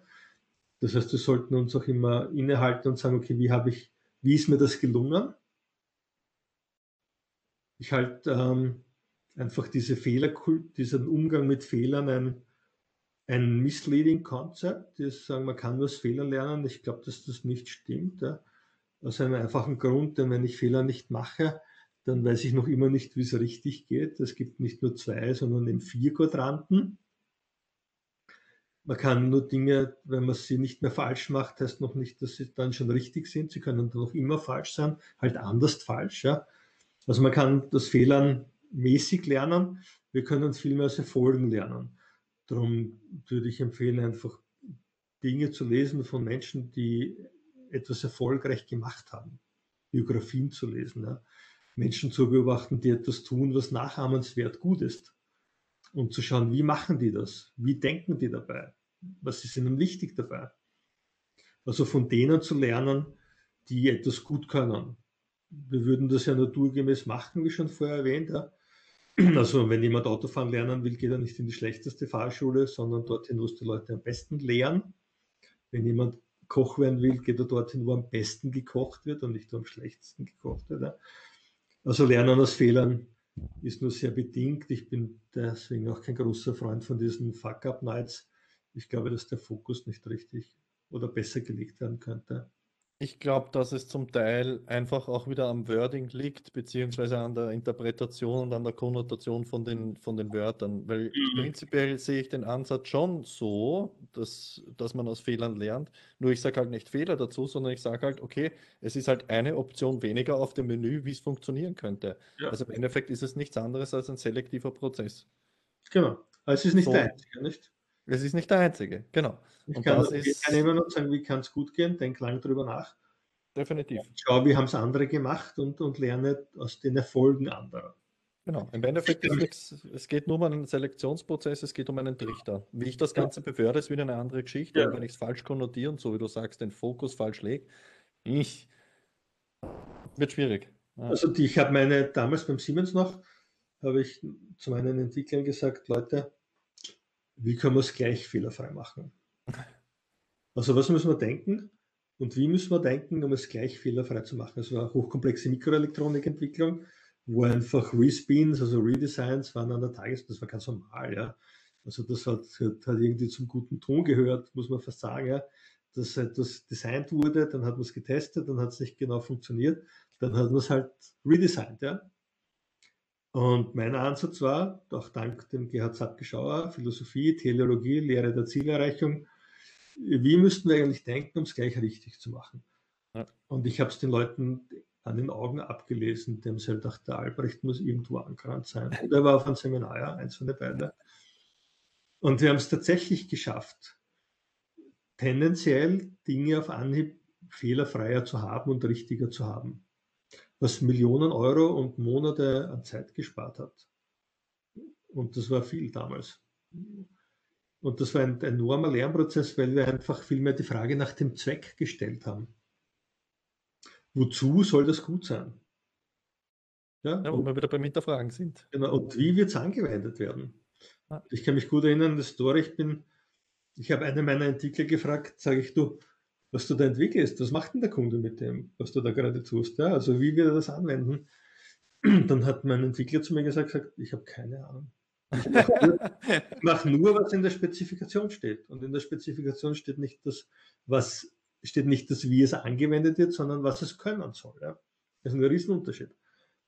Und dann habe ich zu ihm gesagt, wenn du nicht weißt, wozu der Kunde das braucht und wie es verwendet, musst du sofort aufhören, weil du triffst jeden Tag zehntausende Mikroentscheidungen und sind tendenziell schlecht, wenn du nicht weißt, wie die Anwendung ist von dem. Der hat mich angeschaut und hat sich eben das gedacht, was ich vorher gesagt habe. Und ich habe dann gesagt, pass auf, ich fahre jetzt zum Kunden hin und frage ihn, wozu er das braucht und wie er das anwendet. Und dann bin ich hingefahren. Da ging es damals um Teletext-Bausteine für Fernseher und so Bilder im Okay. Bild, das war noch zu Zeiten der Röhren, schon lange, zu Zeiten der Röhrenfernseher. Also es ist durch, durchaus schon 25 Jahre, muss man sagen, ist das wahrscheinlich schon her oder länger. Und dann bin ich hingefahren und gesagt, Herr Auftraggeber, ja, Herr Kunde, wozu brauchen Sie das? Hat er gesagt, weiß ich nicht. Sage ich, wissen Sie was, dann hören wir jetzt auf. Denn meine, meine Entwickler, ich habe da 20 Entwickler am Start, da trifft jeder täglich 10.000 Mikroentscheidungen. Die machen jeden Tag 200.000 falsche Mikroentscheidungen oder ungünstige Mikroentscheidungen. Das Ganze über eineinhalb Jahre. Also irgendwie 500 Mal, 500 Tagen. Das ist eine Menge. Wir hören sofort auf. Ja. Denn das, was rauskommt, ist tendenziell nicht zu gebrauchen. Und dann habe ich gesagt, nein, nein, warten Sie halber, um Gottes Willen, ich frage meinen Kunden. Ja. Dann ist er zu seinem Kunden gefahren. Das war ein Fernsehhersteller. Und dann kam er zurück und gesagt, jetzt weiß ich, wozu wir das brauchen. Sage ich, okay, dann besprechen wir das. Und das hat zu, einem, zu mehreren sehr interessanten Effekten geführt. Der erste Effekt war, dass wir die Spezifikation aus der Spezifikation drei Viertel streichen konnten. Denn das war alles einfach Altlasten von früher. Und das hat dazu geführt, dass natürlich drei Viertel weniger entwickelt werden musste. Das heißt, drei Viertel Zeit gespart wurde oder mehr. Und es um ein Vielfaches besser funktioniert hat, weil einfach die Dinge, die niemand gebraucht hat, aber drinnen gewesen wären, auch die Gesamtfunktion gestört haben. Und somit haben wir durch Nachdenken einfach uns viel Zeit erspart. Wir haben den Kunden viel Zeit erspart und wir haben ein besseres Ergebnis eingefahren. Unser Ruf ist gestiegen, weil es gleich richtig funktioniert hat. Und, und die Marge hat gestimmt. Wir haben auch viel, viel mehr verdient. Alle haben mehr verdient in der ganzen Kette daran. Ne? Also sich die Frage nach dem Zweck zu stellen, wozu brauchen wir das und wie wird es verwendet, das ist eine ganz, ganz essentielle, die in unserer heutigen Zeit einfach untergeht. Führt uns ein bisschen zurück auf das Formatsystem vom Beginn. Ne? Also frage nicht nur was, sondern frage auch wie und frage auch zu. Also der Wiener würde sagen, was brauchen wir das? Das ist schon lange erkannt. Definitiv. Und, und ähm, ja, äh, sind wir wieder dabei. Es, ist, äh, es war halt deine Einstellung zu dem Thema. Genau. Und du kannst das benennen, wie du willst. Unterm Strich kannst den Spencer zitieren und kannst sagen, Survival of the Fittest. Wer kann am besten adaptieren und selektieren? Genau. Und, Adaption gehört dazu. Aber das heißt nicht, dass man jetzt nur Fehler machen muss, sondern ja, man entwickelt einfach weiter, im wahrsten Sinne des Wortes. Ja. So ist es, ja. Und, und das sehe ich auch, weiß nicht, inwiefern du das bestätigen kannst, in, sage ich mal, ähm, schwächeren Leadership-Positionen, dass die eben dieses Denken nicht haben im Sinne von wegen, ähm, ich stelle mir jetzt einen Mitarbeiter an, von dem ich lernen kann, weil ich will ja das Beste für meine Firma, deswegen stelle ich den besten Mann an und im besten Fall lerne ich noch was für ihn, sondern dass da halt noch viel zu oft diese Denkweise herumschwirrt im Sinne von wegen, naja, stelle einen Angestellten an, damit er halt tut, was ich ihm sage. Mhm.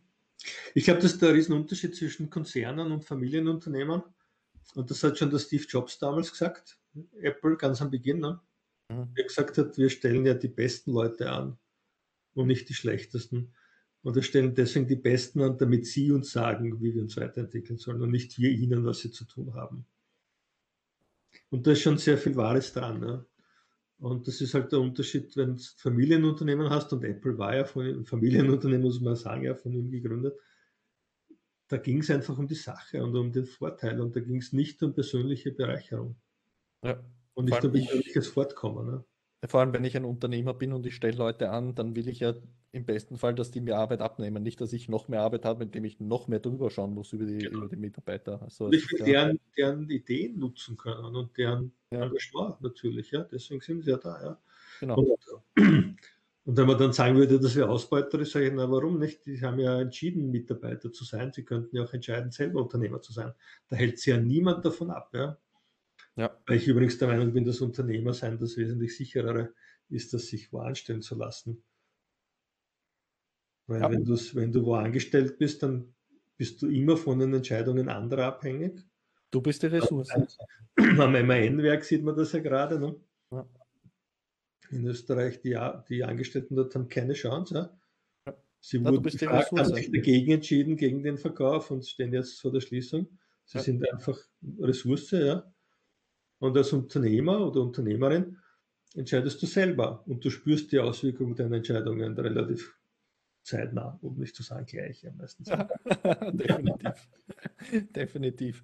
Aber ja, bin ich, bin ich ganz bei dir, beziehungsweise ist es halt wieder eine Einstellungssache. Wenn ich bewusst die Entscheidung treffe, ähm, ein, ein, ein, ein, Mitarbeiter zu werden eines Unternehmens, äh, darf ich mich nicht beschweren, wenn, wenn, wenn nichts vorangeht, wenn ich nicht entsprechend halt für meine Ideen, für meine Meinung oder für was auch immer auch entsprechend einstehe.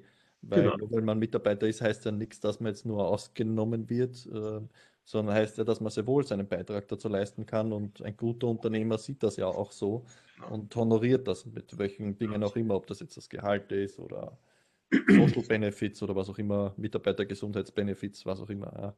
Also jeder Mitarbeiter wurde freiwillig Mitarbeiter oder Mitarbeiterin. Niemand wurde mit vollgehaltener Pistole gezwungen, einen Arbeitsvertrag zu unterschreiben. Alles andere, was man glaubt, dass man gezwungen wäre, sind reine Glaubenssätze und Überzeugungen, die man sich selber aufgebaut hat oder von jemandem übernommen hat. Niemand ist gezwungen, wo angestellt zu arbeiten. Definitiv. Es gibt immer Möglichkeiten, etwas anderes zu machen. Auch wenn man die nicht gleich sehen mag, das kann sein, ja, dennoch sind sie vorhanden. Richtig. Und äh, das ist auch unabhängig von, weiß ich nicht, sozialen Status oder, oder finanzieller Situation, privater Situation. Weil im Endeffekt äh, entscheide ich mich ja dann auch dazu, dass ich in ein Angestelltenverhältnis gehe, damit ich zumindest irgendwie meinen sozialen Arsch rette. Ähm, und in Wirklichkeit die Leute, die wirklich strugglen und Probleme haben, das sind eh nicht die Leute, von denen man irgendwas hört, weil die sind eh damit beschäftigt, dass sie ihre Dinge auf die Reihe kriegen. Also wenn Leute in die Richtung wirklich groß, äh, groß den, den Mund aufmachen, sind das eh meistens die Leute, die in Wirklichkeit sich über fast nichts beschweren dürfen. Genau, das stimmt, ja. Gut, Thomas, wie, äh, wie schauen deine Pläne, deine zukünftigen aus, äh, was dein Autorendasein betrifft? Also ja, wie du weißt, mein zweites Buch mit dem Thema Kampfrhetorik, so werden wir gegen unseren Willen beeinflusst und was wir dagegen tun können, das kam Ende Oktober vergangenen Jahres auf den Markt, also rechtzeitig vor der Schließung des Handels damals. Gibt es zum Glück als Kindle-Version zu kaufen. Und ich habe jetzt am kommenden Dienstag ein Gespräch mit dem Verlag, was das dritte Buch betrifft. Mhm. Das wird sich ziemlich, mit ziemlicher Sicherheit wieder um das Thema Rhetorik und Kommunikation drehen. Wahrscheinlich um das Thema Kommunikation während Covid-19. Mhm. Es ist wieder ein Sachbuch, also etwas, was die Situation beschreibt und was vielleicht die eine oder andere Handlungsoption gibt, was man damit machen könnte.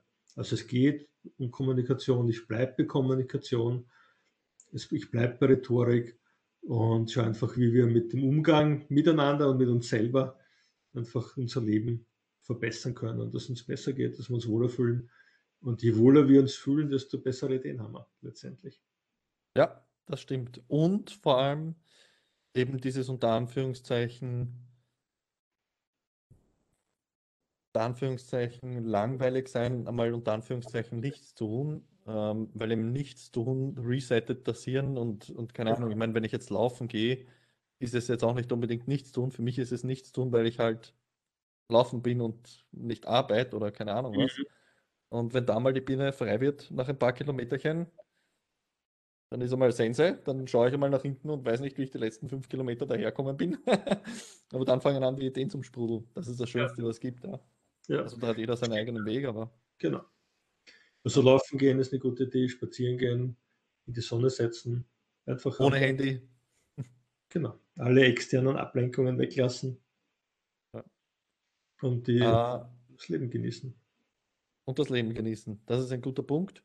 Uh, zum Thema Bücher hätte ich noch eine Frage. Hast du, wenn jetzt uh, jemand bei unseren Zusehern, Zuhörern irgendwie dran denkt, uh, selber irgendwie autorentechnisch aktiv zu werden, hast du irgendwelche Tipps für Zuhörer, Zuseher, wie man das Thema Buchschreiben ähm, angehen kann, soll, was du gelernt hast in dem Prozess?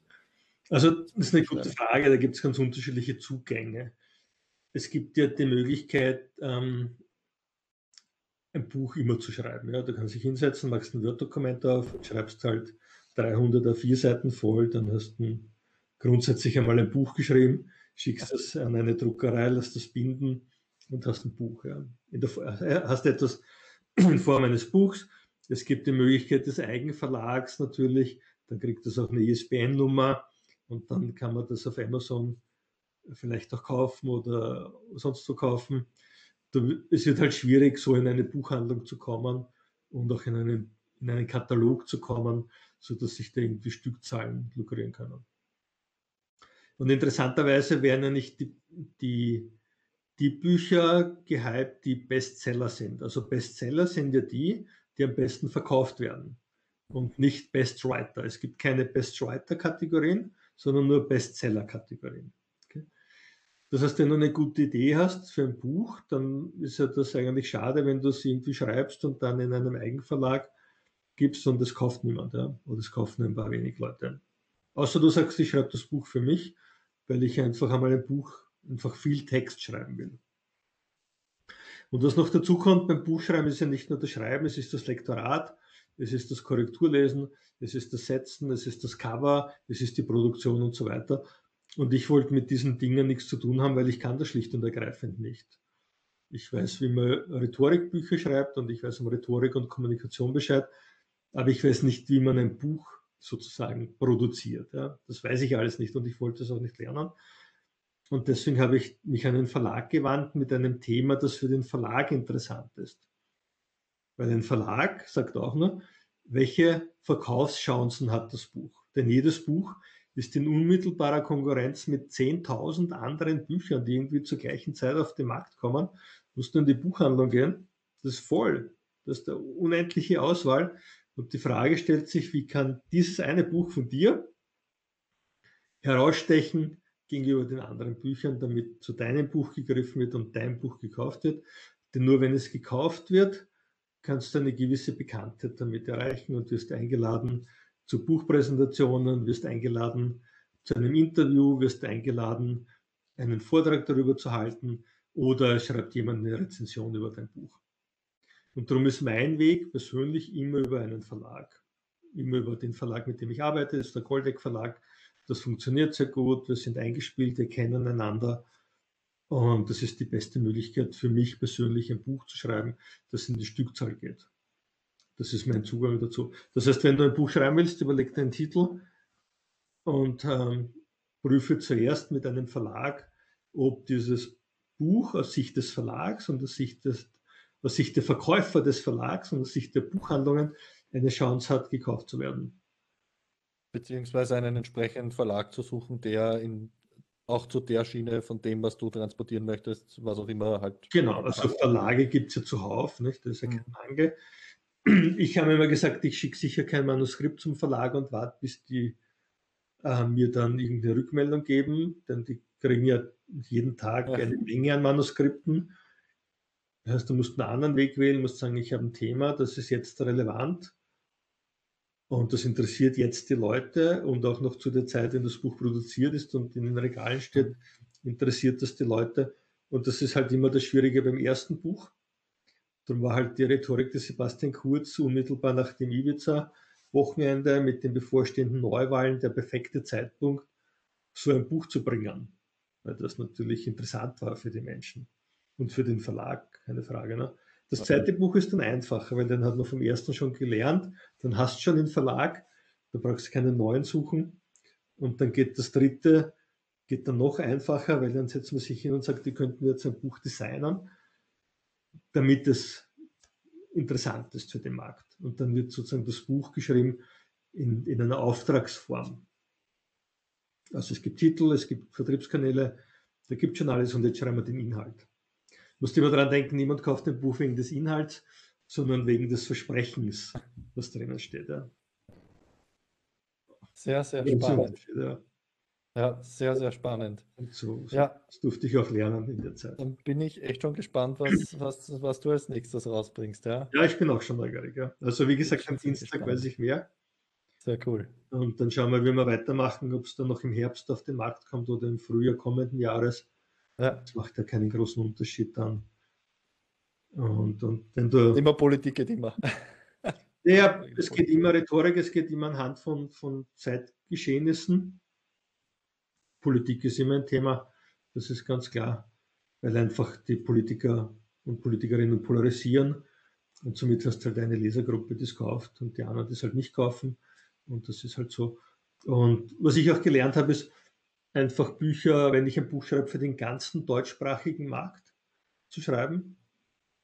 Die Rhetorik des Sebastian Kurz interessiert halt die Österreicher und ein bisschen die Deutschen. Ich glaube, die Verkaufszahlen waren in Deutschland ungefähr ein Zehntel vom österreichischen Absatz. Nein. Immerhin, ja, in der Schweiz hat es überhaupt niemanden interessiert. Und darum habe ich jetzt im Kampfrhetorikbuch Beispiele gebracht von deutschen, österreichischen Politikerinnen und von Boris Johnson und von Donald Trump. Dann geht das ein bisschen mehr in die Breite. Ja. Und hat mir auch eine Rezession gebracht in den Human Resources Manager Magazin. Okay. Das ist ein deutsches Magazin über HR. Da hat die Redakteurin eine Rezession geschrieben, eine sehr gute übrigens, eine sehr positive, wo ich mich sehr darüber freue. Und das gelang halt nur deswegen, weil halt deutsche Politiker drin vorkommen. Und somit ist es interessant für eine größere Zielgruppe. Buch zu schreiben ist genau wie jedes andere Produkt. Du brauchst eine Zielgruppe, die Interesse daran hat, das zu lesen. Ja. Da unterscheidet sich ein Buch nicht von allen anderen Produkten am Markt. Sehr, sehr spannend. Vielen Dank für diese Insights. Gerne. Äh, wie ich so schön immer sage, Podcasts sind regelrechte Zeitmaschinen. Mhm. sind eh schon wieder fast eineinhalb Stunden. Ja, äh, ja ähm, also ich habe extrem viel mitgenommen. Ich bin dir sehr, sehr dankbar für dieses Gespräch. Danke Aber, für die Einladung, Marco. Ja, gerne, gerne. Also wie gesagt, wir werden uns nicht das letzte Mal im Podcast sehen. Okay. Ähm, spätestens, wenn das äh, dritte Buch dann draußen ist, müssen wir ja darüber auch wieder quatschen. Auf jeden Fall, ja, das machen wir. Ja. Ähm, na, ich bin da wirklich extrem dankbar für deine Insights, für deine Offenheit und, und ja, einfach für das flowige Gespräch. Also ich mhm. glaube, es gab wirklich kein, kein, keine, keine Stops dazwischen. Ich glaube nicht. Ähm, wirklich genial. äh, das letzte Wort unter Anführungszeichen gehört quasi immer dem, dem Podcast-Gast. Was willst du unseren Zuhörern, Zusehern mitgeben? Lebensweisheit, was auch immer. Und, und im Anschluss dann noch bitte auch, wo, wo dich die Leute finden, deine Website, Social Media Kanäle ja. und so weiter.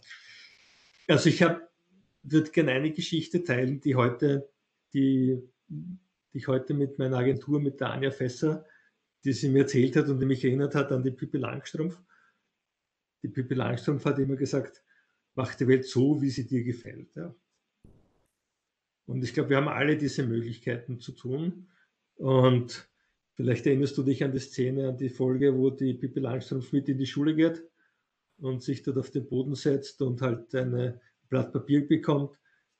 Und die Aufgabe war, ein Tier zu zeichnen. Ja. Und dann hat sie die Pippi Langstrumpf für Tier gezeichnet, das Pferd, wie heißt denn das? Onkel Nielsen, glaube ich, oder? Keine Ahnung. Ja. Ich habe das Bild im Kopf, wo sie das genau. Pferd hebt. Die Pferde in die Höhe und hat das ganze Pferd, hat das Pferd gezeichnet auf den gesamten Boden der Schulklasse. Und dann sagt die Lehrerin, sag, wieso hast du das Pferd nicht auf das Blatt Papier gezeichnet? Sagt sie, wie soll es mein großer Onkel Nils, mein großes Pferd auf dieses kleine Blatt passen? Also die Idee ist dahinter einfach, denk über diese Grenzen hinaus. Ja. Und, und, und denk groß, denk hinaus, erlaube es dir zu tun, gib dir die Freiheit, das zu tun. Und du wirst einfach bemerken, es tun sich ganz andere Dinge auf. Und bleib da dran, ja, bleib einfach dran an diesem, an diesem Großdenken. Auch wenn rundherum alle noch in Kleinen verstrickt sind, schau einfach, welche Möglichkeiten tun sich auf. Und wenn du heute auf keine kommst, dann denk morgen weiter. Und wenn du morgen noch auf keine kommst, dann mach übermorgen weiter, jeden Tag und jeden Tag. Und du wirst bemerken, einfach, es tun sich neue Dinge auf und du kannst jede Zeit nutzen, um etwas weiterzubringen, um anderen etwas Gutes zu tun und vor allem dir selber was Gutes zu tun. Wissen wir noch vom Flugzeug, wenn die Maske runterfällt, heißt es immer, setze zuerst die Sauerstoffmaske selber auf, bevor du anderen hilfst. Wenn du ein guter Mensch sein willst, und wir wollen das alle, dann schau zuerst auf dich, dass es dir gut geht und dann hilf den anderen, dann bist du da wesentlich wertvoller und kräftiger in dieser Rolle. Wenn du mehr darüber wissen willst, meine Webseite lautet TWA, so wie Thomas Wilhelm Albrecht, die Anfangsbuchstaben twa.gmbh, also twa.gmbh, da findest du meine Koordinaten, die Dinge, die ich mache, über die ich schreibe, alles, was dich vielleicht interessiert. Und Bücher. Bücher kannst mich gerne anschreiben, Kontakt aufnehmen und ich freue mich, einfach Perfekt. mit Kontakt zu sein. Social Media, auch irgendwas Spezielles zu erwähnen? LinkedIn. Passt. Ich habe zwar Facebook-Accounts und so weiter, aber ich aktiv bin ich auf LinkedIn. Perfekt. Sehr gut. Ja, Thomas, ich, ich kann mich echt nur nochmals bedanken für das wirklich Weltklasse-Gespräch. Ähm, ja, immer, immer ein sehr schönes, gutes Zeichen, wenn die, wenn die Zeitmaschine Stimmt, ja. ähm, so schnell funktioniert. Ja, echt, echt ein Traum. Vielen, vielen herzlichen Dank dafür. Liebe Zuseher und liebe Zuhörer, auf die Website gehen, twa.gmbh äh, die Bücher checken und den lieben Thomas folgen ähm, in all seinem Tun und äh, über Kommunikation ein bisschen zu lernen. Weltklasse. Cool. Thomas, vielen, vielen lieben Dank. Dankeschön. Perfekt.